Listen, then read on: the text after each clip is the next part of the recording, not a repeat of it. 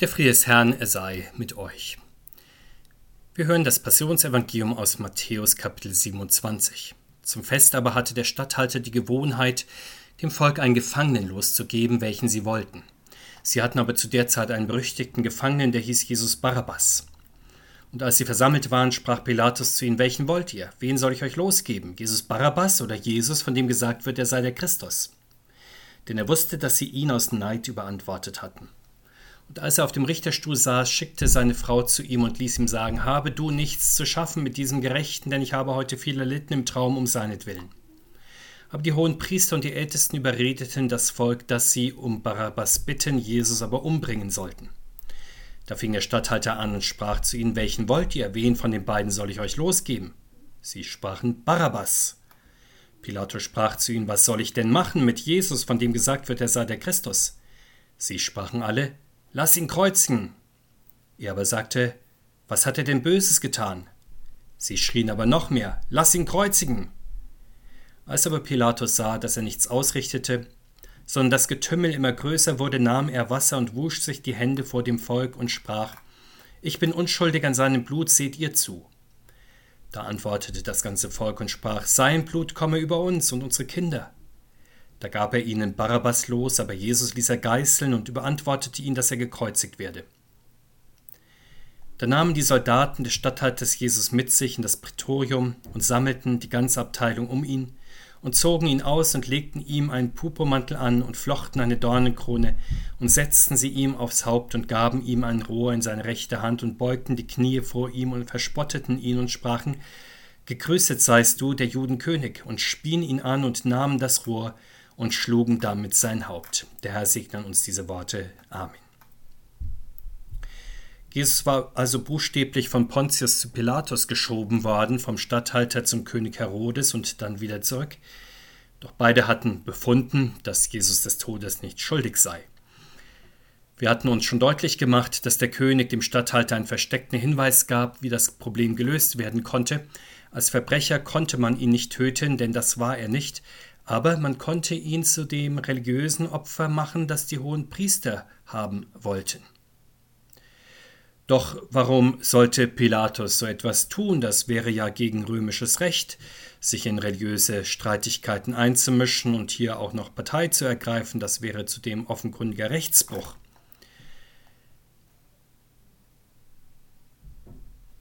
Wie ist es schließlich dazu gekommen, wenn man die Situation an diesem Punkt vergleicht mit dem Palmsonntag noch und Pontius Pilatus das Volk vor die Wahl von Barabbas und Jesus stellt, dass auf einmal die Stimmung so kippt, dass der Friedenskönig auf einmal von allen angefeindet, ja zum Opfer gemacht wird, sodass alle an seiner Verurteilung beteiligten Instanzen schwerste Schuld auf sich geladen haben, die religiösen und politischen Machthaber, aber auch das Volk und sogar seine Jünger. Und wenn wir diesem Rätsel auf den Grund gehen, dann stoßen wir am Ende auf das menschliche Herz und die in ihm liegende Bosheit und Schwäche, seine Versuchbarkeit zum Bösen, so wie es schon zu Beginn der Bibel festgestellt wird, das Dichten und Trachten des menschlichen Herzens ist böse von Jugend auf, das menschliche Herz, es rebelliert immer wieder gegen die Gebote Gottes, ja gegen Gott selbst. Von den harten Herzen der hohen Priester und Schriftgelehrten hören wir zum Auftakt der Passionsgeschichte. Sie suchen, wie sie den Herrn mit List ergreifen und töten können.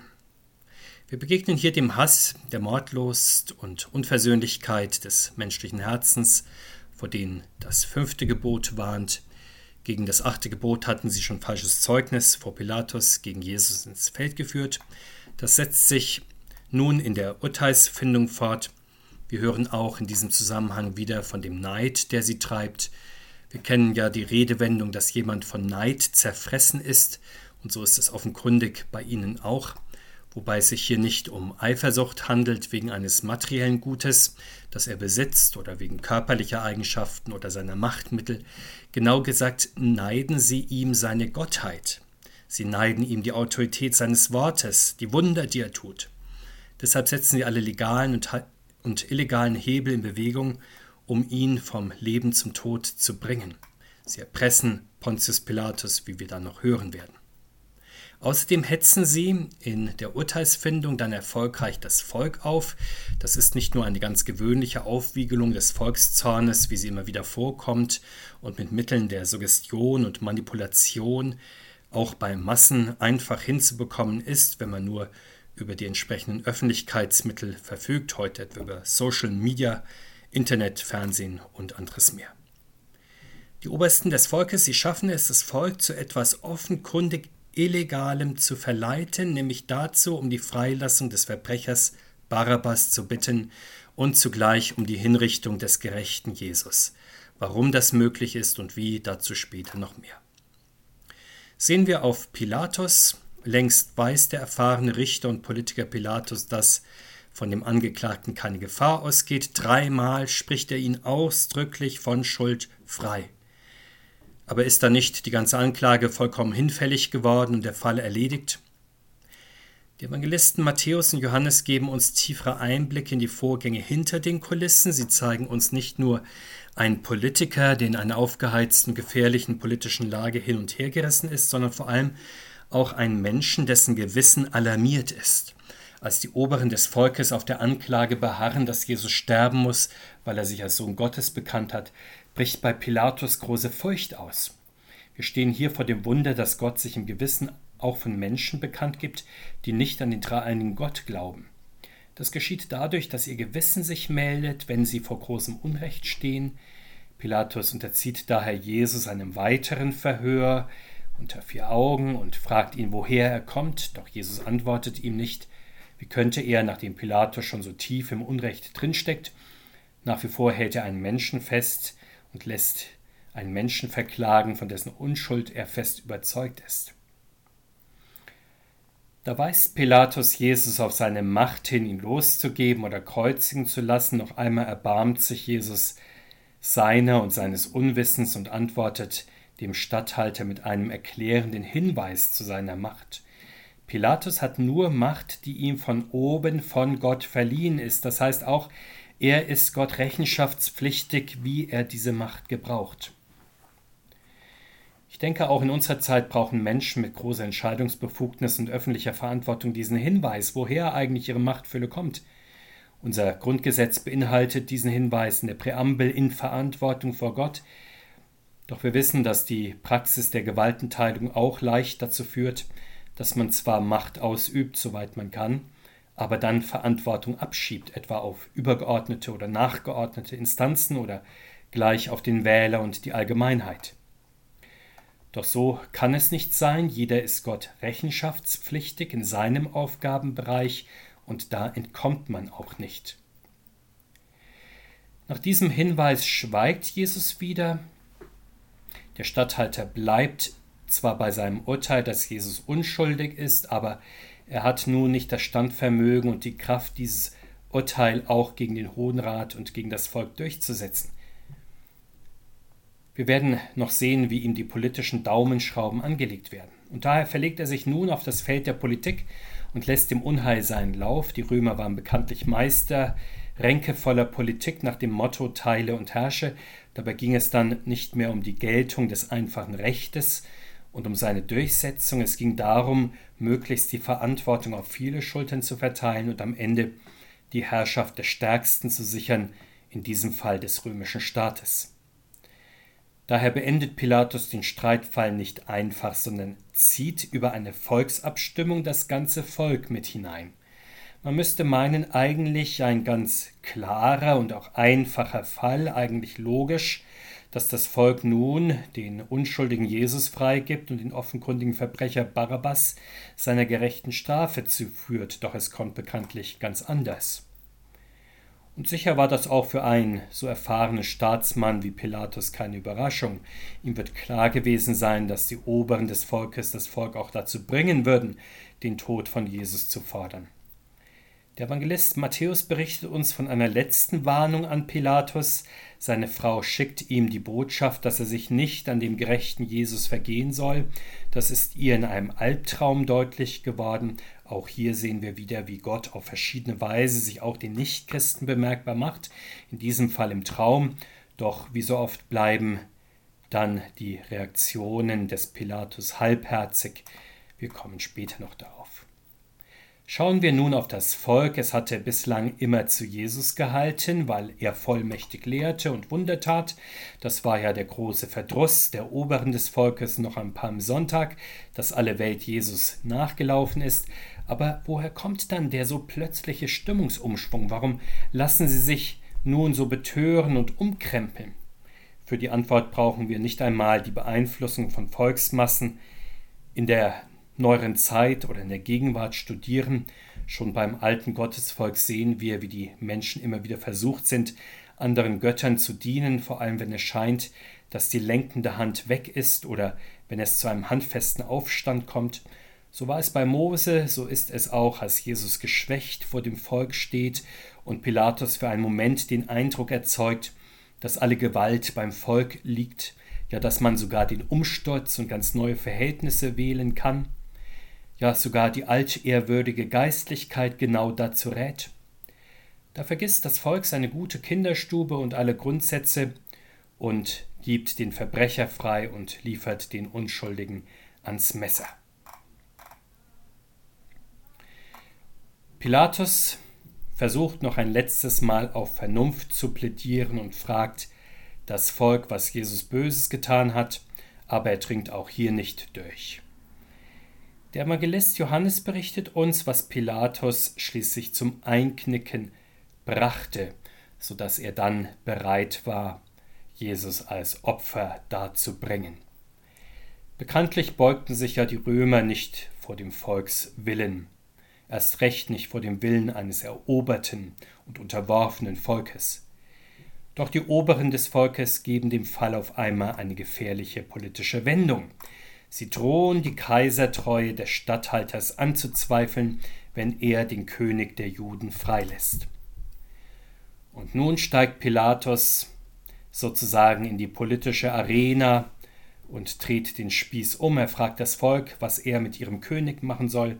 Das fanatisierte Volk ist wie von Sinnen, bemerkt die Falle nicht und fordert im Blutrausch den Tod von Jesus. Und da hat Pilatus sie genau da, wo er sie haben will, und fragt noch einmal, ob er ihren König kreuzigen soll. Da legen die hohen Priester höchstpersönlich das Bekenntnis ab, wir haben keinen König als den Kaiser. Das ist nicht allein totale Unterwerfung unter die Macht Roms, sondern auch die Aufgabe des Glaubens der Väter zugunsten des römischen Kaiserkultes, nachdem es nichts Höheres als den Kaiser gibt. Für dieses vollständige Bekenntnis zu Rom ist der Statthalter seinerseits bereit, das Recht mit Füßen zu treten und den unschuldigen Jesus zu töten. Auch heute kommt es vor, dass Menschen gegen besseres Wissen, ja gegen ihr Gewissen entscheiden und damit rechtlos und ungerecht handeln, vielleicht aus Berechnung oder Feigheit oder Bosheit oder Gedankenlosigkeit, zum Beispiel wenn sie sich auf Kosten anderer bereichern, wenn sie einen Schuldigen begünstigen vor Gericht falsch aussagen, Familienmitglieder oder Kollegen zu schwarzen Schafen erklären und anschwärzen und vieles anderes mehr. Alle Beugungen von Recht richten sich ja nicht nur gegen einzelne Menschen, sie verursachen nicht nur bei ihnen Leid und Traurigkeit, sondern richten sich auch gegen Jesus, sie bringen ihn an das Kreuz. Denn die Ungerechtigkeit der Menschen war ja der Grund dafür, warum er, der einzige Gerechte, sich zum Tod hat verurteilen lassen, um so das gebeugte Recht wieder zu heilen und der Gerechtigkeit wieder zu ihrem Recht zu verhelfen. Die politische Rechnung nun ist beglichen, aber die Schuldfrage ist noch ungeklärt. Das Opfer wird Pilatus bringen, aber die Schuld hierfür will er nicht übernehmen. Deswegen wäscht er seine Hände vor dem Volk in Unschuld. Das ist sprichwörtlich geworden. Die Wendung findet sich schon zweimal im Buch der Psalmen, wo es die Reinheit eines Menschen beim Gottesdienst bezeichnet und diese Reinheit hergestellt werden soll durchs Waschen der Hände. Pilatus weiß, dass das Blut des Opfers an seinen Händen kleben würde, wenn er das Urteil spricht und ausführt. Diese Schuld will er aber nicht tragen, deswegen wäscht er sich vor dem Volk die Hände und findet hier dann auch einen sehr bereitwilligen Abnehmer der Schuld, wenn das Volk sagt und bekennt, sein Blut komme auf uns und unsere Kinder. Das ist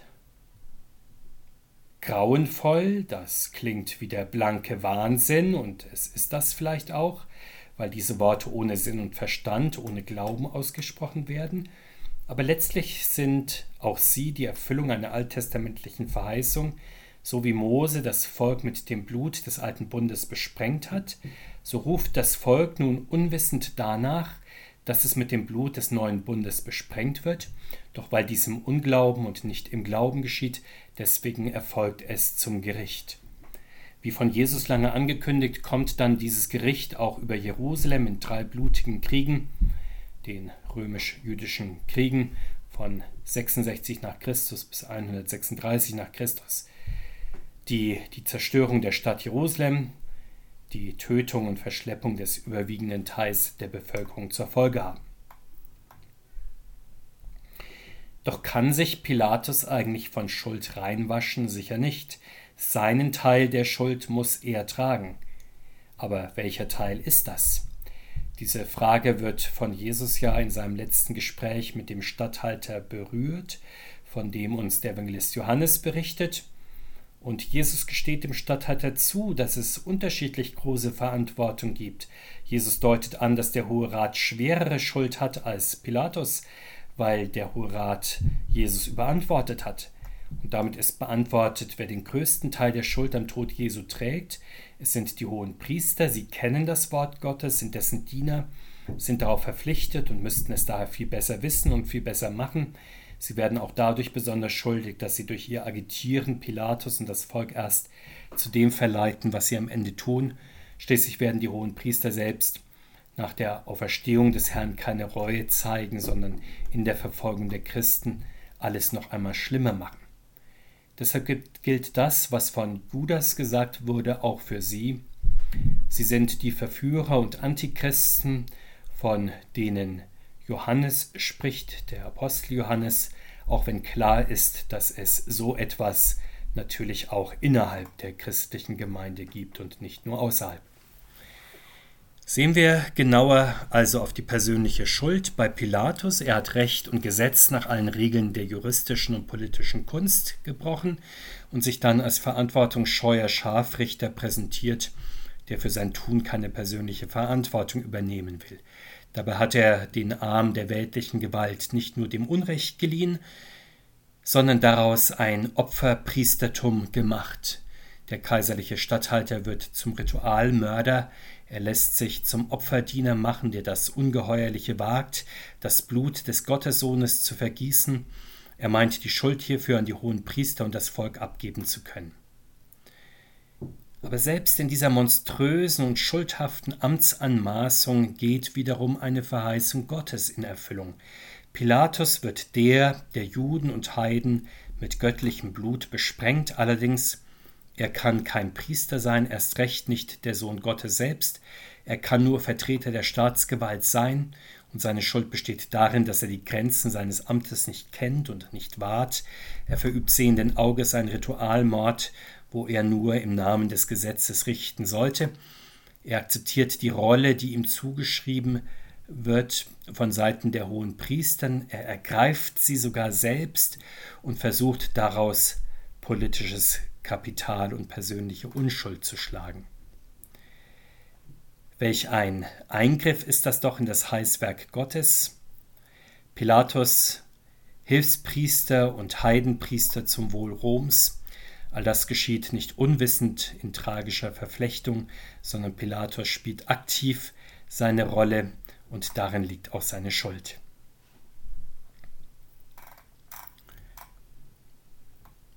Unser Ausschnitt aus der Passion endet mit dem Blick auf die Soldaten. Die römischen Soldaten sind die, die das gesprochene Recht exekutieren und in die Tat umsetzen müssen. Ganz korrekt würde man erwarten, mit Respekt vor der Würde auch des Verurteilten. Aber davon ist nichts zu merken. Die ganze Abteilung kommt zum Schauspiel, zur allgemeinen Belustigung zusammen, um den Verurteilten zu verspotten und zu quälen. Da ist kein Ethos, kein Anstand, keine Barmherzigkeit. Im Gegenteil, der Mob lässt seiner Willkür und Grausamkeit freien Lauf. So wie man das aus dem Kolosseum kennt, oder auch in unserer Zeit aus Skandalen in Polizei und Militär, wenn Langeweile, Drill, Kasernierung, schlechte Bezahlung, mangelnde Ausbildung und anderes mehr die Hüter von Recht und Ordnung dann zu Quälgeistern werden lassen. So spielt die Soldatenabteilung mit Jesus eine grausame Komödie, man führt ihn als Spottkönig vor und führt an ihm eine Spottkrönung durch, legt ihm einen alten Purpurmantel um, krönt ihn mit einer Dornenkrone, gibt ihm als Zepter ein Schilfrohr in die Hand, dann huldigt man ihm spotthalber, beugt die Knie, begrüßt ihn als Judenkönig, spuckt ihn an und schlägt ihm mit dem Schilfrohr auf den Kopf. Doch auch in dieser Station des Leidensweges erfüllt der Herr die Schrift, sodass sogar aus den Abgründen menschlicher Grausamkeit Gottes Gnade hervorleuchtet. Christus bewahrheitet die prophetische Ankündigung, dass der Gottesknecht Rücken und Haupt bereitwillig denen entgegenhält, die ihn schlagen. Ja, er hält ihrem Spotten und Spucken stand, indem der Herr all das in wahrlich majestätischer Ruhe und Geduld erträgt, erweist er sich als König, dessen Reich nicht von dieser Welt ist, allerdings nicht so, dass er weltfremd wie ein Asket auf einem Nagelkissen den Schmerzen trotzt, sondern so, dass er durch sein Leiden das Böse austreibt und so das Reich Gottes herbeibringt, damit stellt er vor die Entscheidung des Glaubens. Blicken wir von den Soldaten noch zum römischen Volk als Ganzes, so wie über das jüdische Volk das Blut des Erlösers kommt und es vor der Entscheidung und es vor der Entscheidung steht, Christus als Erlöser anzunehmen oder zu verwerfen, so auch die Römer insgesamt. Die Römer verstanden das irgendwann auch zuerst, allerdings haben sie noch lange die Christen verfolgt, wie das jüdische Volk beförderten auch sie damit den Niedergang ihrer staatlichen Existenz, und so ist das zu jedem Zeitpunkt der Geschichte, wo Religion und Recht missachtet und machtpolitischen Erwägungen und persönlichem Opportunismus unterworfen werden. Aber die Heilsgeschichte Gottes führte dann auch dazu, dass im Fall der Römer mehr und mehr Menschen sich in die Kirche riefen ließen und sich zu dem Gottessohn bekannten, der sich im Namen des Kaisers zu Tode hatte bringen lassen. Und welch eine feine Ironie der verschlungenen Wege Gottes besteht doch darin, dass heute viele Christen auf der Erde Jesus Christus als ihren lebendigen Herrn bekennen, während von Pontius Pilatus, unter dem er gelitten hat und gekreuzigt wurde, ja vom ganzen römischen Imperium und seiner Anmaßung selbst den Gottessohn ungestraft töten zu können, sehr wenig übrig ist und sehr wenig die Erinnerung der Menschen prägt. Diese Auslöschung der Erinnerung ist auch eines der gerechten Gerichte Gottes, und sie möge dem Menschen eine Warnung sein, die heute meinen, folgenlos Gott für tot erklären zu können und den christlichen Glauben für gestrig. So gilt auch hier die Wahrheit, die Herren, die Mächte, die Ideologien dieser Welt vergehen, aber unser Herr kommt. Wir beten, Herr Jesus Christus, du hast am eigenen Leib ertragen, dass das Dichten, Trachten und Tun des menschlichen Herzens böse ist.